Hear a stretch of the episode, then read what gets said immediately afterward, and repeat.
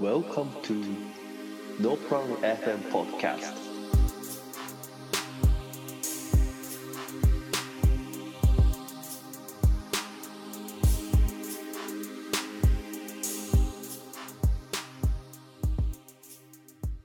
え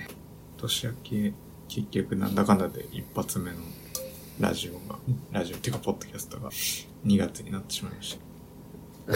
明けましておめでとうございます。た。あけましておめでとうございます。えーちょっとね、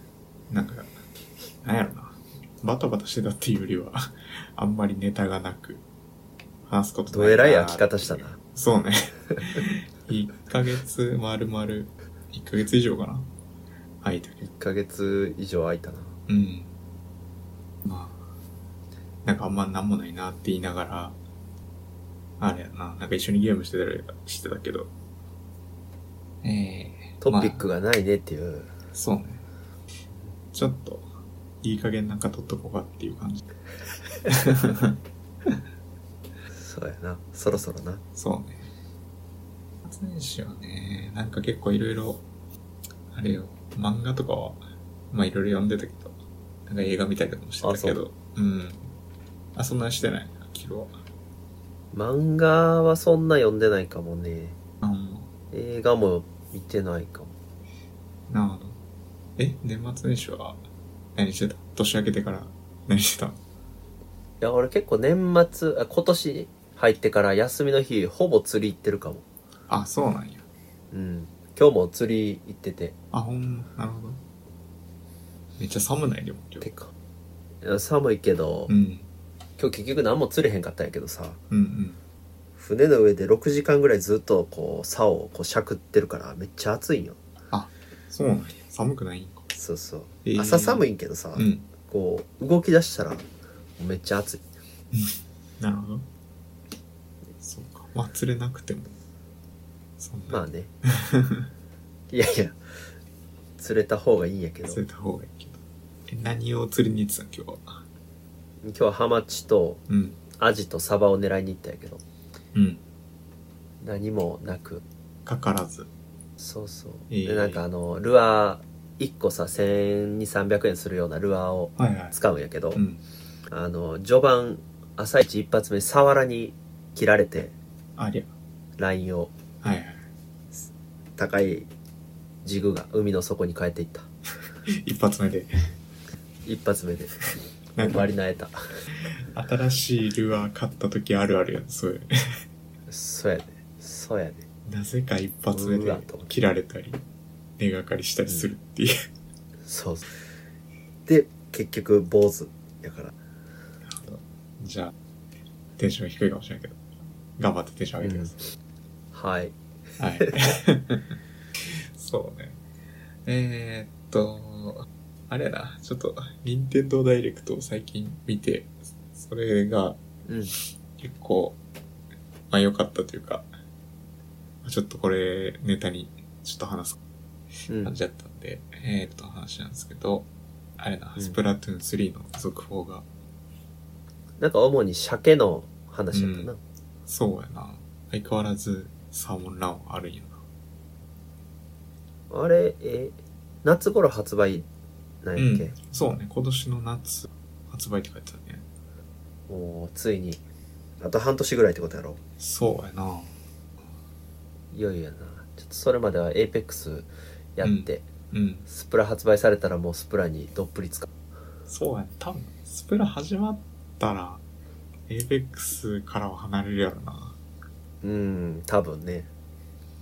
あ、個人的にね。うん。サーモンランもさ、何、うん新しいさ、敵キャラみたいなのが出てきて、まあなんか柱とか柱さやっ、けでさもうめ めちゃくちゃ鬼滅のさ、 影響があるよ な。あれあそあそうかいや、多分そうやと思うんやけどな。そういうとこから出してきてんねやと。うん。いや、なんか遊びな心るほどね相変わらずあるなって感じが。あーいや俺個人的にあんまさ前作でも鮭をうん。やってなかったから、ああ、そっか、アキルさなんんせ。ヒールそうヒーローモードすら全クリしてないしああ、そうか。まだクリアしてない。そういや結局やっぱ、 3うんうん。ガチマッチが楽しいからさ、そればっかやっちゃって。はいはいはい。3までそうだよねクリアしとき。そうやな。クリアしよう。 頑張ろ楽しみやな。俺結構好きやからさ、ヒーローモード。う。いや、あれ1から繋がってんの、一応話は。あー、いや、繋がってるというよりは、まあ同じキャラが出てくるっていうぐらいかな。ああ。じゃあもう3からヒーローモードやっても大丈夫や。2やらまんあでも。全然大丈夫やとは思うけどな。いやでも、あれや、ヒーローモードのさ、え例えば、あの、うん何、タコのさ、拡張のやつがあったやん。オクトエクスパンションとか。はいはいはい。あっちとかも買っては、ないけど。あっちとかは、あれよ、その、何、元の本編の方と繋がってたりとか、その、ワンのやつと繋がってたりとか、するから、ああ、そうなんや。うん。うん。ま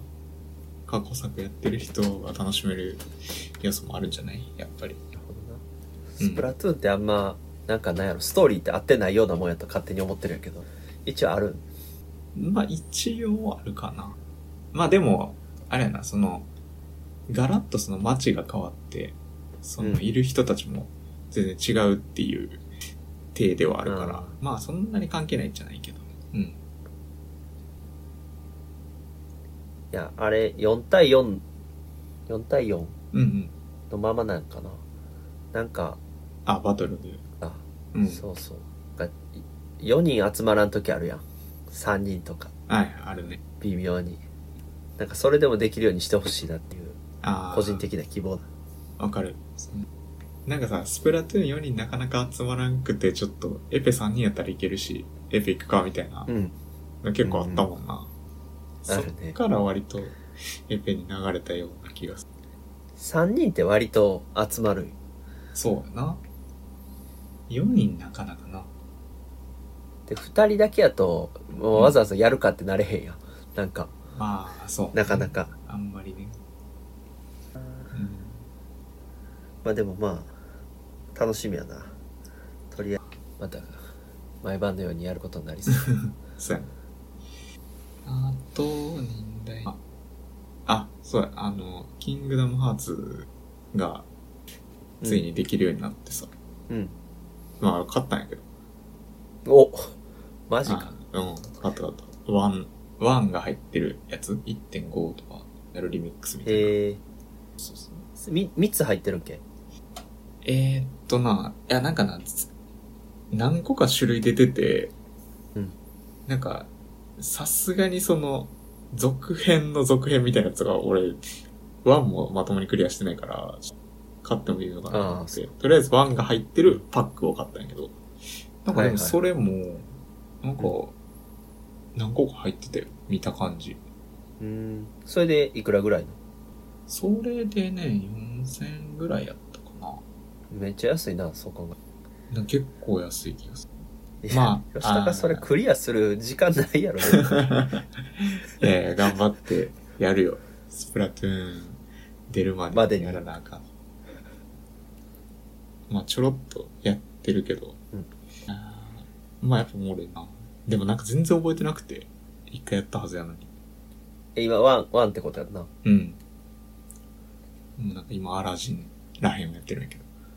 ど。いやー、全然覚えてない。けど、まあやっぱおもろいわ。なんかあおれ、もろいなあれはまあ、あの、オフラインでできへんっていうのが若干難点ではあるけど。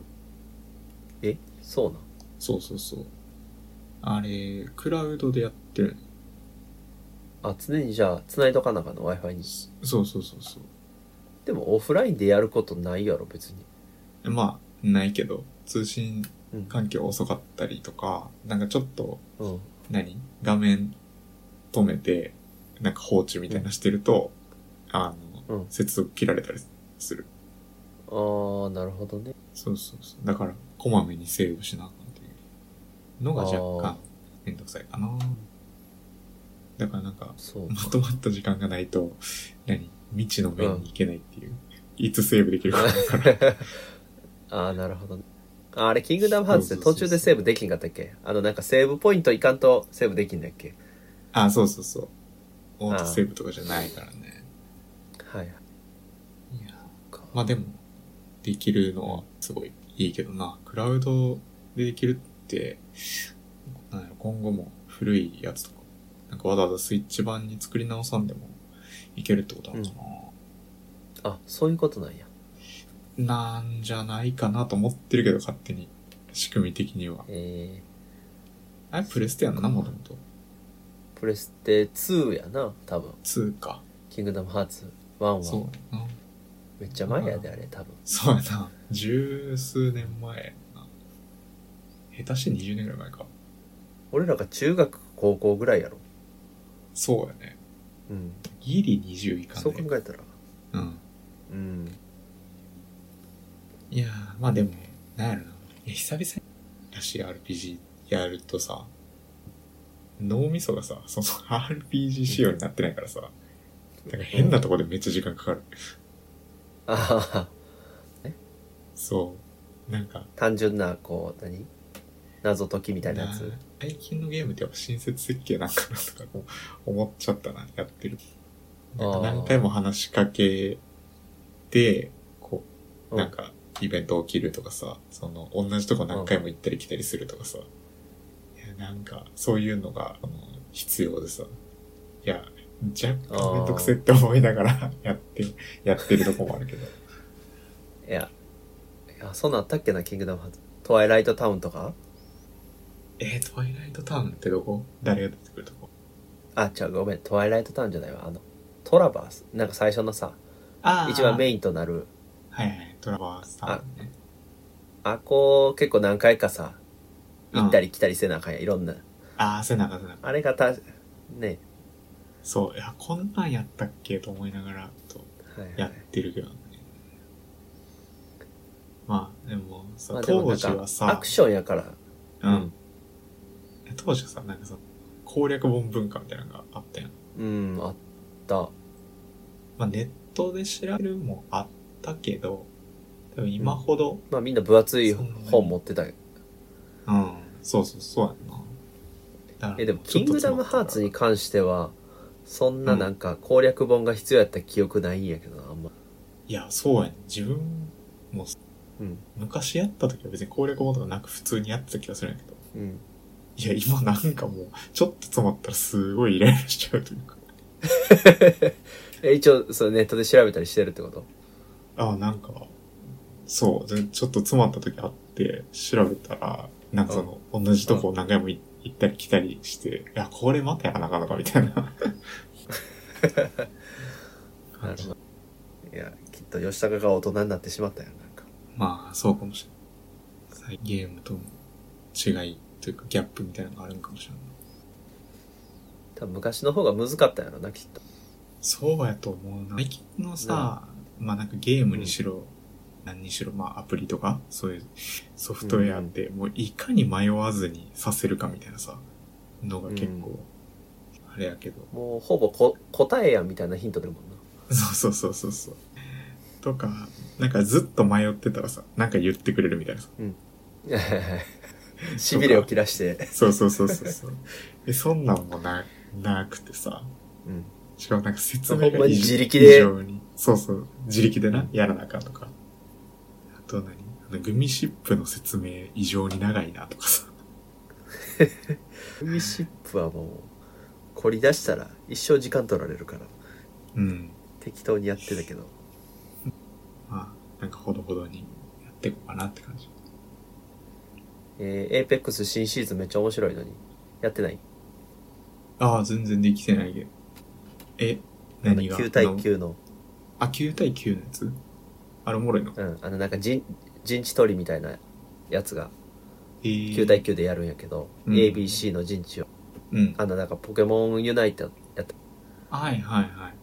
あれにちょっとまあ近いような感じなんていうんっけ俺ちょっとわからんないけどうんうん。ああいうジャンルのをエーペックスでできるようになってえー、ずっと村コートやってたんやけどうんこれがね、めっちゃおもろくてあ、そうなんや。そうそう何回も死ねるしうん。弾無限やし回復も無限やし、みたいなうん。ひたすらこう対面練習になるとかああ、なるほどね。えー、まだえやってない。また後でやろうやじゃあああ、そうやな。ちょっと、やりたい。やりましょう。あの、マットマギーはどうなの使ったまとまぎ買って使ったけど使いづらくてもうやめたはい や。相変わらずうんアッ。シュ使ってるけどなるほどじゃあ、エイペックスも、ますか。せいでちょっとキングダムハーツばっかやってる場合じゃないでまあ、そうやろな。 キングダムハーツも、十何年前のゲームだから、そんな、過 去に、過去をずっとやってるわけにいかんキングダムハーツをさ全部知ろうと思ってめちゃめちゃやらなあかんやんなあ、そうやんな。めっちゃ多いもんな。えげつないで、うん。いやしかもなんか順番もワン、ツースリーそううん。じゃないんやろなんか「あスター・ウォーズ」みたいな感じでこうなんかな、い入れ替わったりしてるやんそうね、さすがに俺も全部追う気はないけど、とりあえず今回買ったパックはやりきろうかなって感じやりたいなぁとは思ってる。なんか、ワンの続編とかでさ、そのアナ雪のやつが出てきたりとかさ、トイストーリーが出てきたりとかさ、結構そういうのはうん気になるなって感じやから、はいやってはみたいんやけどねディズニー好きやったらあれはね絶対楽うん、そうそうそう。そうか漫画も読みながら ゲームもやって忙しいなまあ漫画は、うんそんな苦苦にならないんで。うん途中で、途中めでっちゃ進まんく読んでるて、イライラしたりするから。まあ確かに漫画のメモ見た。らだいぶ、うんこれ1月で読んだやつってことほぼこれ、そうやな。12月、4月ぐらいかな。ほぼほぼ知らんわあ、ほんまうんまあ、ざっくり読んだやつを上げていくと、えーうん夏目新たの子と、えーうん銀河の死なない子供たちで、朝ドラ、昭和商店、ダーウィン事変。夏目新最た後のやは、つはあ、最後のやつはね、あの、映画。あこれ映画ねはいはい、うんうん夏目新たは読んでるっつってたよ夏目新たはこれをこのメモを見て読み出してな。あ、そうなんや。めっちゃおもろろいなってなった、そうえーあこれ会社の後輩の子に教教えてもらったんやけど。うんうんうん。これ、なんやろ。あの、まあ、猟奇的な殺人鬼の女の子と、えっ、と、まあ、あれやね、えっ、と、福祉、児相か。児うん児相の、意識名称なんだっけ児童相談所違うみたいな感じやな福祉で働いてる、まあ、主人公が、えっと、まあ、その、悲劇の殺人を犯した女性と面会に行って、まあ、その、そこからいろいろこう聞き出すために、なんか結婚することになってしまい、みたいな話やけど、うんいや、なんかこれほとんどのさ、こう、時間があの、面会室の中でさ、の会話劇なわけや、ずっと。そうやなそう2人が出会うところはもう面会場しかないからそうそうそうそう。うん外に出ていかれへんから。で、やのに、な、だからその場面転換みたいなのがほとんどないやん。まなあ、いね途中からは結構あるけど、まあ、序盤はもうずっと面面会してるだけやから。だから会話劇、うんまあ、表情の見せ方とか、うんで、こう、あの、しかも面会室ってさ、何すごいうん、殺風景なとこでさ、なんかあそこで会話劇だけでどんどん増せていく、この新しさというか、そうやなうん、なんか引き込まれるよなあれそう。まあ、めっちゃおもろい。今結構ハマってる。まあちょっとうん、生理的に無理っていう人はおるかもしれんけど、うんそうやなあのなんか女の子の表情がさめっちゃ変わるやん、うん、そうね。可愛く見えたりうんキモくなったり、そうそうそうそうあのあの見せ方もすごいうん。そうやな。表情何パターンっていう。ああの漫画は何やろどういうのが好きな人がハマるんやろなあれなぁ少なくと。もうん。アクションとかそういうのじゃないやんちょっとこそうね。うデスノート好きな人とかがハマりそうな感じああ、わかるわかる。デスノート好きは、ちょっと、来るかもなう。んこう会話だけでうん。好きな人はハマりそうな気がすそうね。そう。で、まあ、あ、る、うん、そう。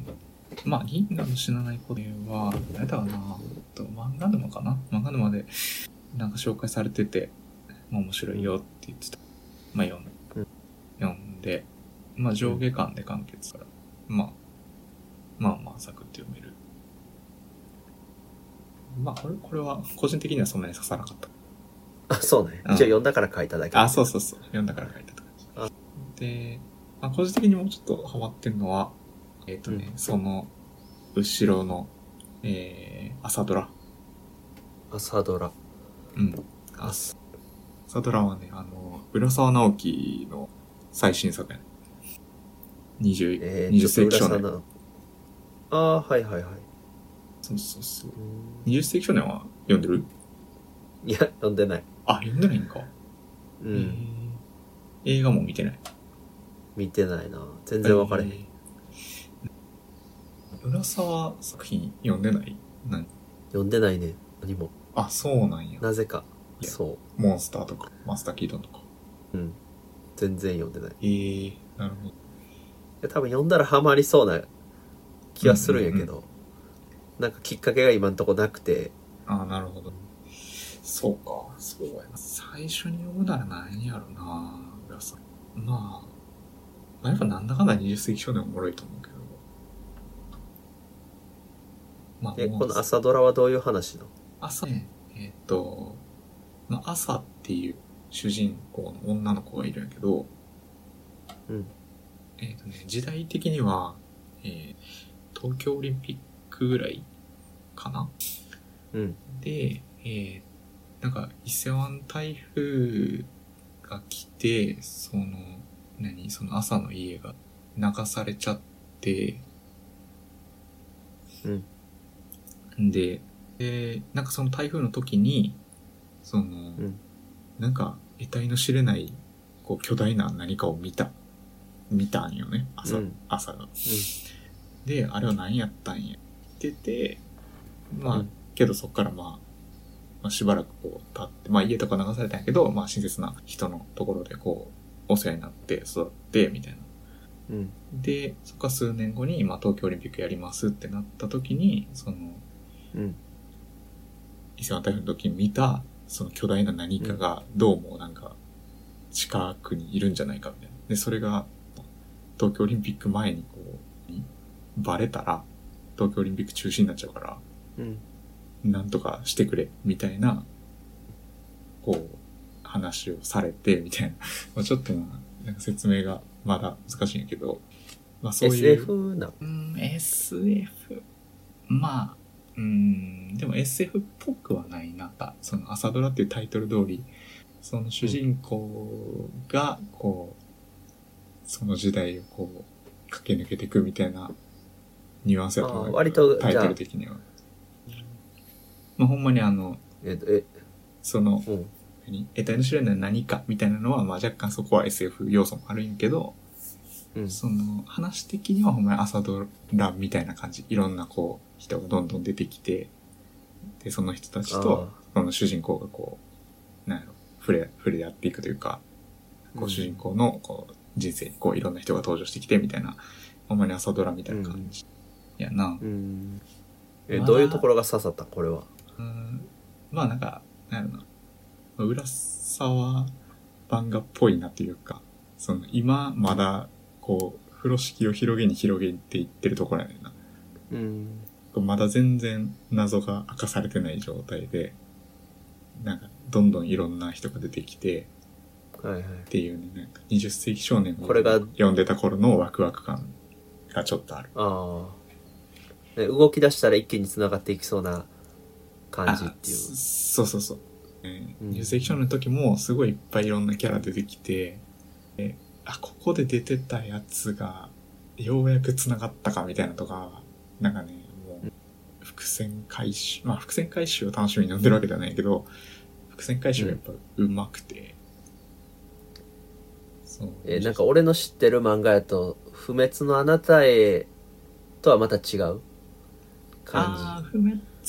とは違うな。なんかあんなにこまた違う、うシリアスな感じではない。じああそうなんやうん。まあ、そうやな。ちょっとまだどうなるかが分からへんから、 こう評評価的には、なんやろ、下されへんけ期ど。待値を込めてうん。期待値をなるほど込めて。まあ結構これも長くなりそうな感じはするけどな。うんそうか夏目新たは割とすぐ終わりそうじゃないそんなそうね。言うてる間ん間に終わりそう。夏目あると。10、まあな行るほっどて12、3、15とかうんなくてそんなになんか綺麗に終わりそうな気がするね、うんそうね。まあ、他のやつは別にあれ、うん。他のやつ。そんな刺さってない感じああ、ほんと、今、上げた中でってことうんうんそうね。あ、面白かったよ。昭和商店。昭和商店知ってるこれはね、えっと、漫才、漫才師の漫画ね。漫才師というか、まあ、高校生二人が、えっと、M1 を目指すっていう漫画。うーんで、原作の人ちょっと忘れちゃったけど、映画小畑武史で、ああーはいはいなんかバグマンあ、そうそうそう、バックマン漫っ才ぽい感じ、版って感じ。うんまあ、これまだ一巻だから、まあ今後どうなるかって感じだけど。まあ、やっまぱ店だ追舗いつけるとか、よなうん、テンポとかは読みやすいし、まあやっぱ、なんやろな。まあどうしてもこう、バクマン路線でしか読まれへんねんけど、まあ、バクマンおもろいし、同じ、同じような感じでやってくれても全然いいなっていう。うんそうそうそうそう。まなある、ほどねまあちょっと、うん、原作者は違うはずやから、ああまあどうなるかはわからへんけどね。まあこれも面白い。はいはいで、あとは、ダーウィン事変は、えーっと、これはこの漫画がすごいのランキングに入ってたかなうんうん。で、まあ読んでなくて、今年入ってから読んでみてるけど、うんまあこれもなかなか面白さポイントで言うと、そうやな。まあ主人公が、えうんヒューマンジーっていうチンパンジこーのと、チンパンジーみたいな、うん、そうそうそう、チンパンジーと人間の間に生まれた、その種族というか、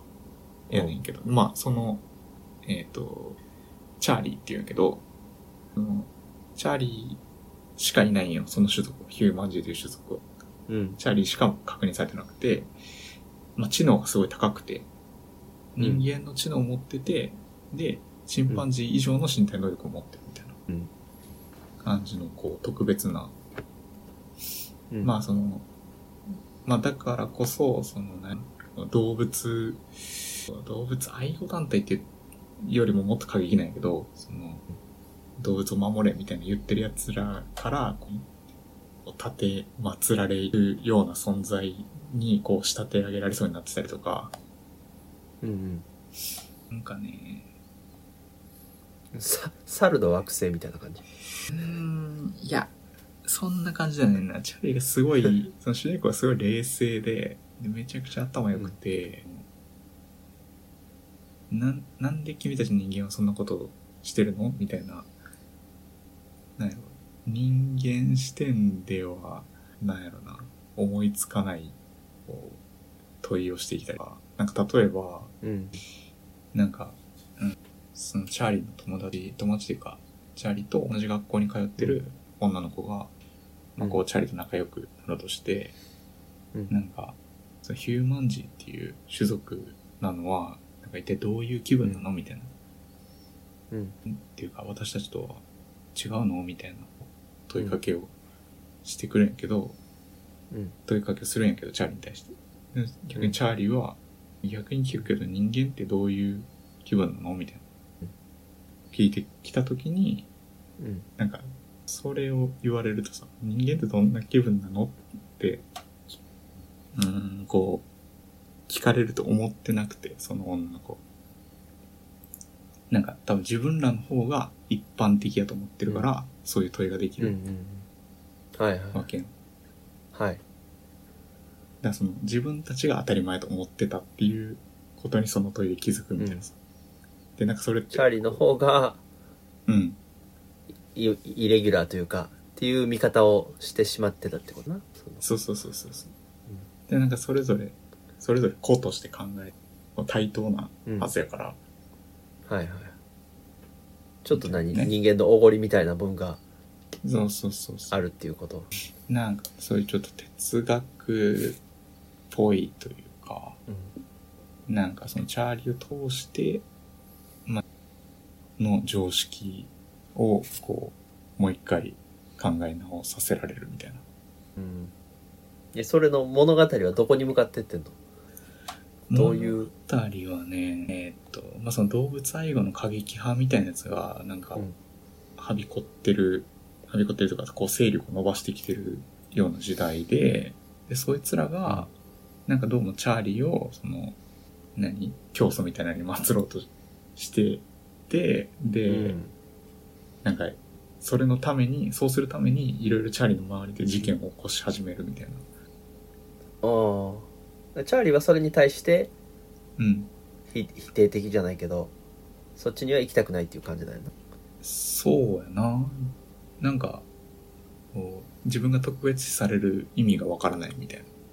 感じうんな。多分チャーリーにとっては自分が普通というか、ただの、うんうんただの生物やからみたいな。これもね、なんかすごい今の時代っぽい、あ、そうね。うん。ちょっと、だいぶ説明が下手やったんですけど、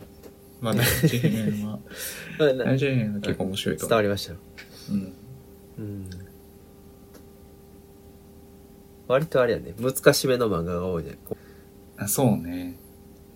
うなんかいや俺も一つ一個読んだ案があってほうほそういや思い出したんやけどあの、う。うん。漫画大賞かなんかに出てた「ダンダダンはいはいはい。」あれずっと気になってたんやけど、うん読んでみたらめっちゃ面白かって読んだあれあれ、ジャンププラスで追っかけてるよ。読んでるうん、読んでる。あれなんか結構俺最近読んだ中で割と刺さったというかおおなるほど。なんかセリフの言い回しとか割とパンチ効いてない、なんかそうね。なんかキャラ、キャラ立ちもすごいし、うんなんか、なんかいやテンポよく読めるああ、そうね、そうね、漫画としての完成度がめっちゃ高いって感じするな。なんか割とキャ登場人物とかさ割とふざけた感じでうん。出てきたりするやんうん。でもなんかちゃんと読めるというかそうやんな。それをなんやろ画力とセリフの言い回しとうん。展開とかうまいことこう読みやすい漫画に仕上がってるなと俺は思うんやけどうんうん。そうね。なんか、話の筋としてはさ、俺、まだあんまりよくわかってないとこがあるんやけど。うーんいやうんそうやななんか大きな目的みたいなのはまだ見えてこうへんけど、そうやんな。なんかこういうちっちゃいなんやろ事件を解決していきながらうん。なんか来るんじゃない後々仲間がある程度増えてからまあそうなのかな。まあまだいろいろ探ってる途中というか、登場人物こう出してきてる段階かまだ。うんかなと思うん。うなんか今吉高が挙げた漫画とはまた全然違うどっちかっていうとアクションメインのそうやね。まだ比較的いろんな人に読みやすい漫画かなとうん、思うけどね、こっちはまあ、読みやすいですね。画力がもうめちゃくちゃ高うい。ん、高いなうん。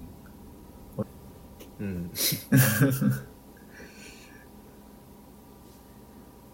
そう、それぐらいかな、俺が最近読んだ漫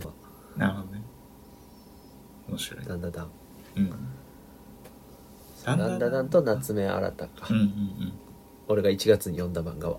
うん。なるほど。いいじゃないですか。だんだんだんなんかさ、あの敵キャラも含めやけど、なんかすごい、こう、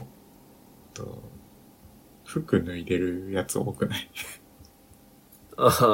あ。敵キャラ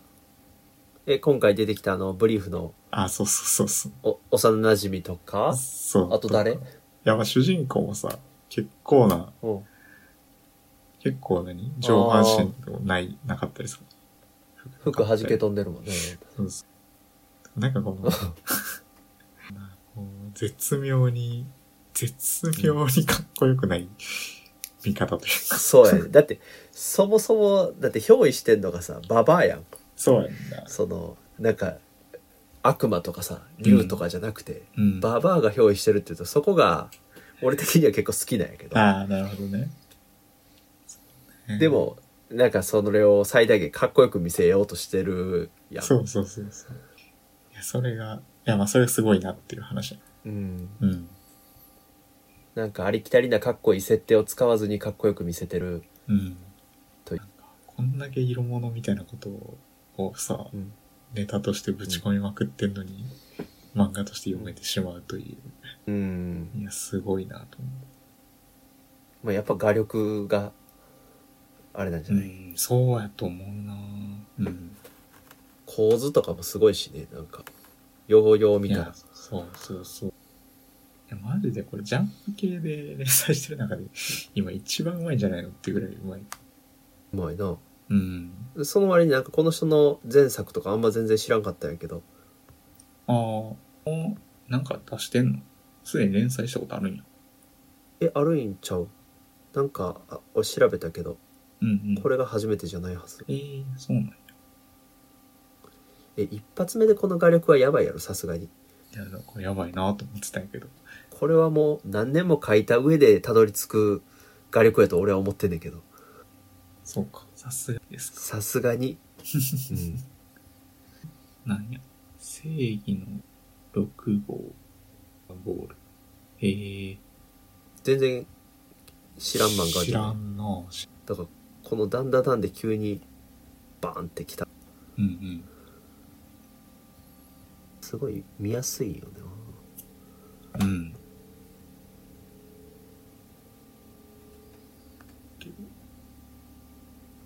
なんやろね。まあ人、人がうまいな、ほんま。まあ背景とかもなんかすげえやばいけど、なんか人の動きの、まあリリアルって感じっていうと、なんかこう動きが見えるというか、そうやななんて言ったらいいんやろな、このなんかカットで見せてるなんかうん、 4コマっぽいページもあればうんうんうん。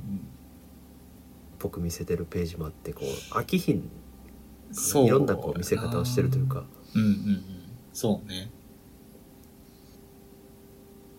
っていううまいなって単純に思った漫画いや、なんか改めて今、1話、2話とかちょっと、さーっと見てるけど、うん構図やばいな。そうやろうん。これはさ新人じゃないやん絶対どう考えても、これ、1話の中でこんなぶち込めるっていうぐらい、いろんなせやねんな絵入れてるよな。これはすごい。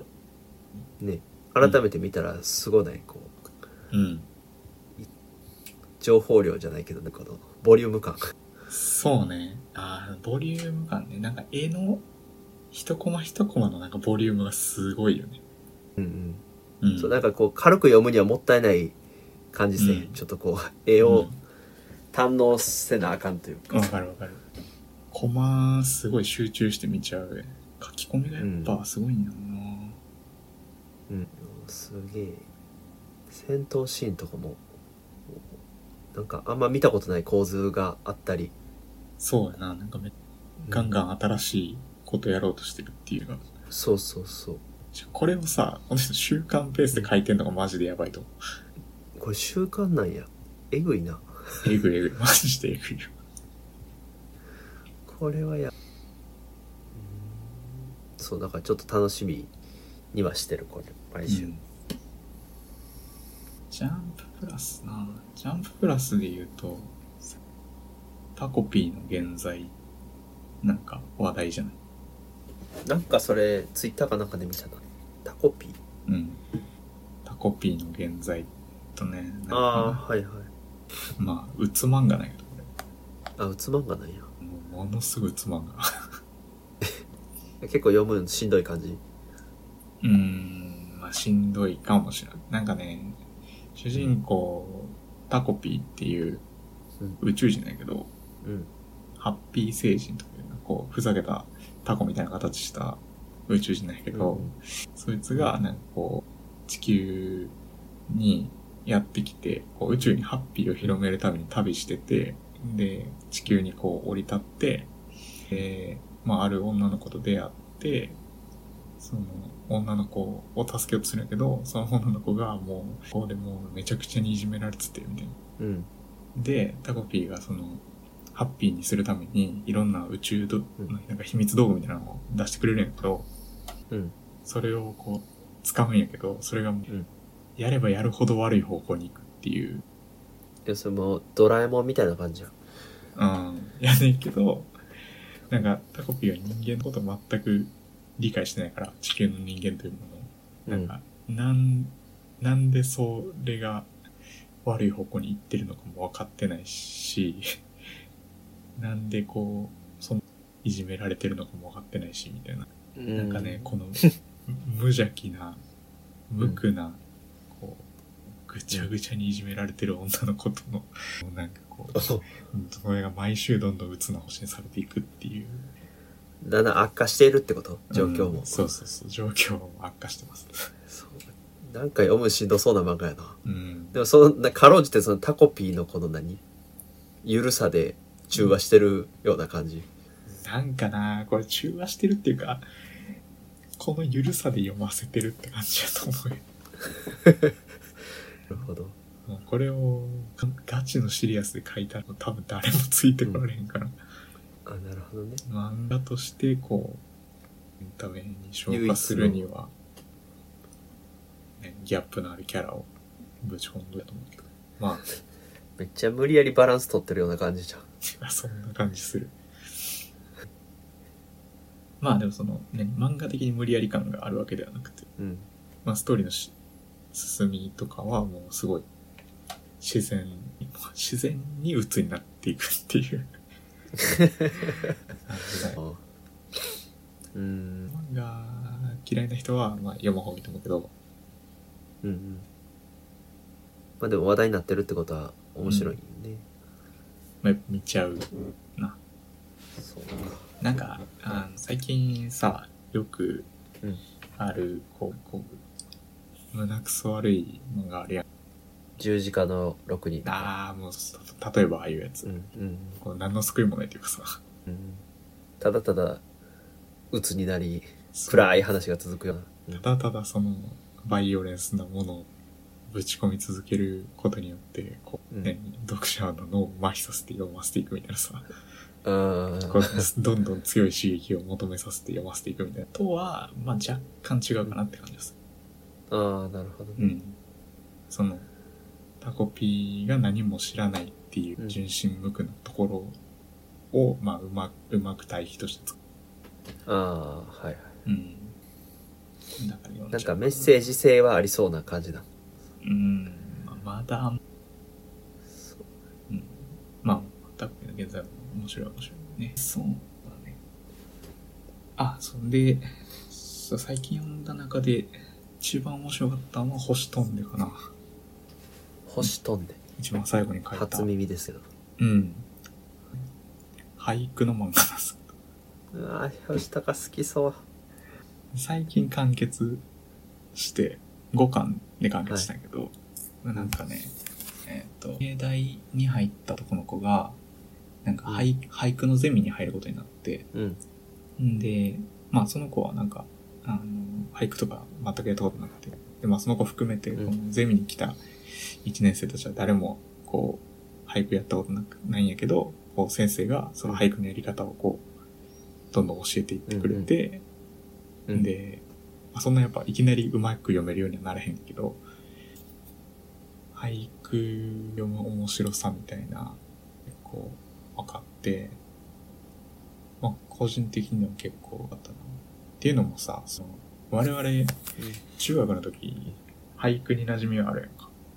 そうやななぜか俳句に力入れてた 中学校やったもんなそうそうそう。謎に。謎に。で、その時に、こういう俳句の楽しみ方を知ってたらまた違ったかもなっていう思,、はいはいはい思えるというか。うんうん。なるほど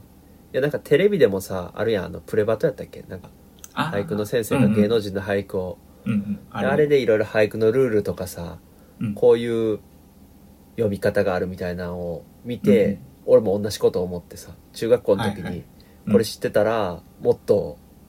俳句好きになってたやろなっていううん多分その感覚よなきっと多それが漫画でうんそうそうそうそう。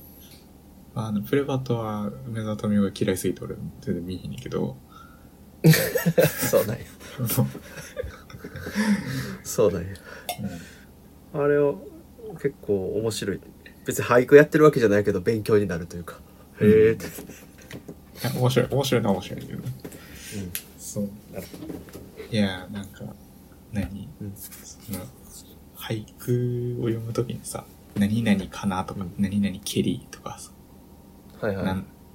何々や、みたいなのさ、なんかこう、つけるやん。まあ、とりあえずそれをつけとけば俳句っぽくなるみたいな。うんうんはいはいあるなそうそうまあ、なんかその、まあ、それはあながち間違ってないから、別にそれをやってみ、うんやってみようみたいな。まあまずん最、最初はそれを入れるとこから始めてみようみたいな。うんとこから始まって、、うんで、まあそれを、何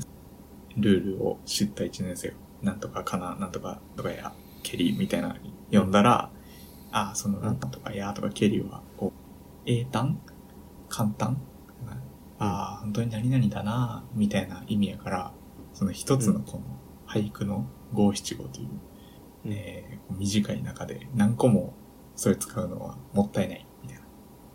な。ああ文字数が限られてるからそうそうそうそう。もう一つのうんうんこの俳句の中で、こう、なんとかだなって簡単するのは、まあ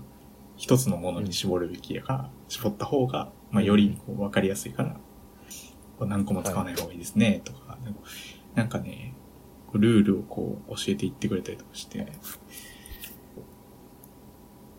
まあほんまにやってる時に知りたかったなっていうはい感じするな。あれあれな季語季語に対しての意識は結構染みついてるやんあそうそうそう。中学時代、ね、歳時期持ってたもんね。うんそそれ以外のルールはあんま教えてもらった記憶ないけどそうやとね。りあえず季語は絶対入れろみたいな そうそうそう。言われてたもんななんか、今思うとあんまりちゃんと教えられてないなっていうさ。そうやねなんかあんだけやらす割にさうん。歳時期渡されただけでうん。あんまこうここがいいみたいなそういう指導はなかったやんそう ね。先生がいいと思った俳句の人が全校集会で表彰されて読まれるそうってそういうなんか変わったやつ。まあ、自由にね、読ませるみたいな意味ではあったのかもしらんけど、なんか、人によってはこう、説明されたらハマった子もおるんかなあとか。そうそうまあでも分からんけどな、うんあれでハマってたやつもおるんかもしらんけど。少数派やと思うけど なみんなの俳句そとうかね結構うん。適当やったよ、そう俺割とまあガチで書いとったけどうんうんうん。オウも割と頑張って毎回出してたような気がするけど。なんやっけあの名前配合配合な、はいはいはい。配合とかつけさせられとったよねつけさせられてたなぁ。下からオタコンやった気がするタコやったっけなんかキャラものにしがちやった。うんそうね。そう,、ね、そういうなんか言葉遊びというかそういうのを教えてくれる漫画は面白いよねまあ結構、名言というか、あ、これはそうやな、みたいなセリフも結構多くて、この漫画。割と、うん俳句を読みたくなるうん、まあ、感じ読みたくなるか、ちょっと触れたくなるとか、改めてちょっと触れたいな、はいみたいな感じのモードになったな。そうそうそう。で、あ、その、下に書いてあるの、え、さっき、これは映画やって言ったやつ、うんあるんやけど、まあこれサイダーのように言葉が湧き上がるんだけど、アニメ映画だけうど、んうんこれは俳句の映画なんですよ。主人公が、まあ、俳句を読んでる男の子で、まあ、その男の子と、えっと、まあ、えっと、途中で出会った女の子との、まあ、うん青春ストーリーみたいな感じね。うん。そうだ、このタイトルのサイダーのように言葉が湧き上がる。もう俳句なんよ。五七五うん。じゃなくて、まあ、あの、五七五で切ったら、サイダーのように言葉が湧き上がる。ああそういうことか、はいはいけど、なんかスラッとこう、読む、このサイダーのように言葉が湧きさ、うんなんかうん、こういうパターンの俳句は、俺は習ってないなと思って。うん。あなあんかえなんか面白い表現やなうん。なんかね、そう、この映画の中に出てくる俳句も結構、その主人公も、その、うんなんやろ、毎回この五七五で読むっていうよりは、こう、このタイトルみたいに、スラスラって読むような句読んでたりあそれとがか、後から見たら五七五になってたみたいなうん。まあ、その子は俳句として読んでるんやけど、なんやろ、あんま俳句っぽくないぽくない俳よ句っていうね。うん。うん確かに言われてみんと五七五って気づけへんこれとそうそうそ